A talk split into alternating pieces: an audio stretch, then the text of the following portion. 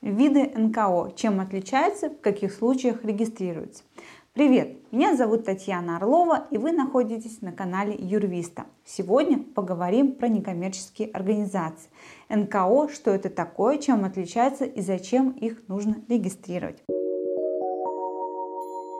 Что такое НКО? Главное про НКО уже прописано в их названии. Это юридические лица, которые созданы для полезных дел и социально ориентированных целей, а не для получения прибыли, как все прочие юрлица. Это не значит, что НКО вообще не может зарабатывать, а сотрудники делают добрые дела за спасибо. Пожертвования, гранты, членские взносы и субсидии – это все приносит деньги. А тратить главная деятельность НКО, прописанная в уставе – но все заработанное НКО остается внутри организации, а не распределяется между учредителями. Как и все юридические лица, НКО имеет устав и сдает отчетность. Кстати, побочная коммерческая деятельность для НКО также разрешена законом. Какие бывают НКО? Всего существует 12 видов. 8 из них может организовать физическое и юридическое лицо, а 4 только государство. Полный список НКО можно посмотреть в законе о некоммерческих организациях. Чтобы выбрать форму НКО, нужно понимать, чем вы планируете заниматься. Их не просто так 8 доступных видов. Разберем самые популярные. Первое. Фонд собирает деньги и тратит их на нужды своих подопечных. Например, фонд «Свет и дети» помогает выздоравливать детям с онкозаболеваниями. Фонд «Нужна помощь» развивает инфраструктурные и благотворительные инициативы в регионах. Второе. Автономная некоммерческая организация оказывает услуги в социальных сферах – образования, здравоохранения, культуры, науки, права, спорт и других. Например, оно Центр поддержки многодетных семей «Мельница». Частное учреждение, похоже на автономное НКО с одной существенной разницей. Частное учреждение использует имущество с согласия собственника, а не владеет им. Это может быть образовательный центр или, например, музей. Четвертое – это общественные организации, защищают права и интересы общества, особенно уязвимых слоев, например, Комитет солдатских матерей. Пятое – ассоциация «Союз некоммерческое партнерство».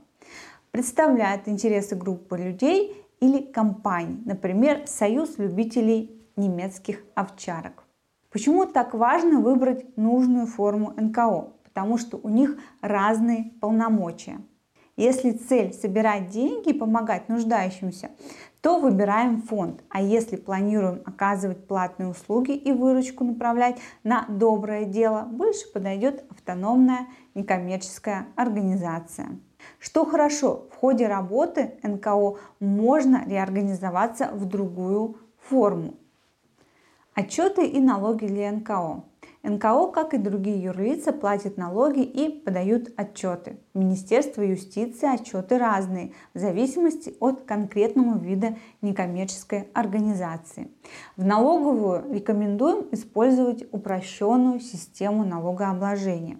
Выбираем доходы как объект налогообложения и платим 6%. Если выбрать доходы минус расходы, ставка уже 15% от прибыли.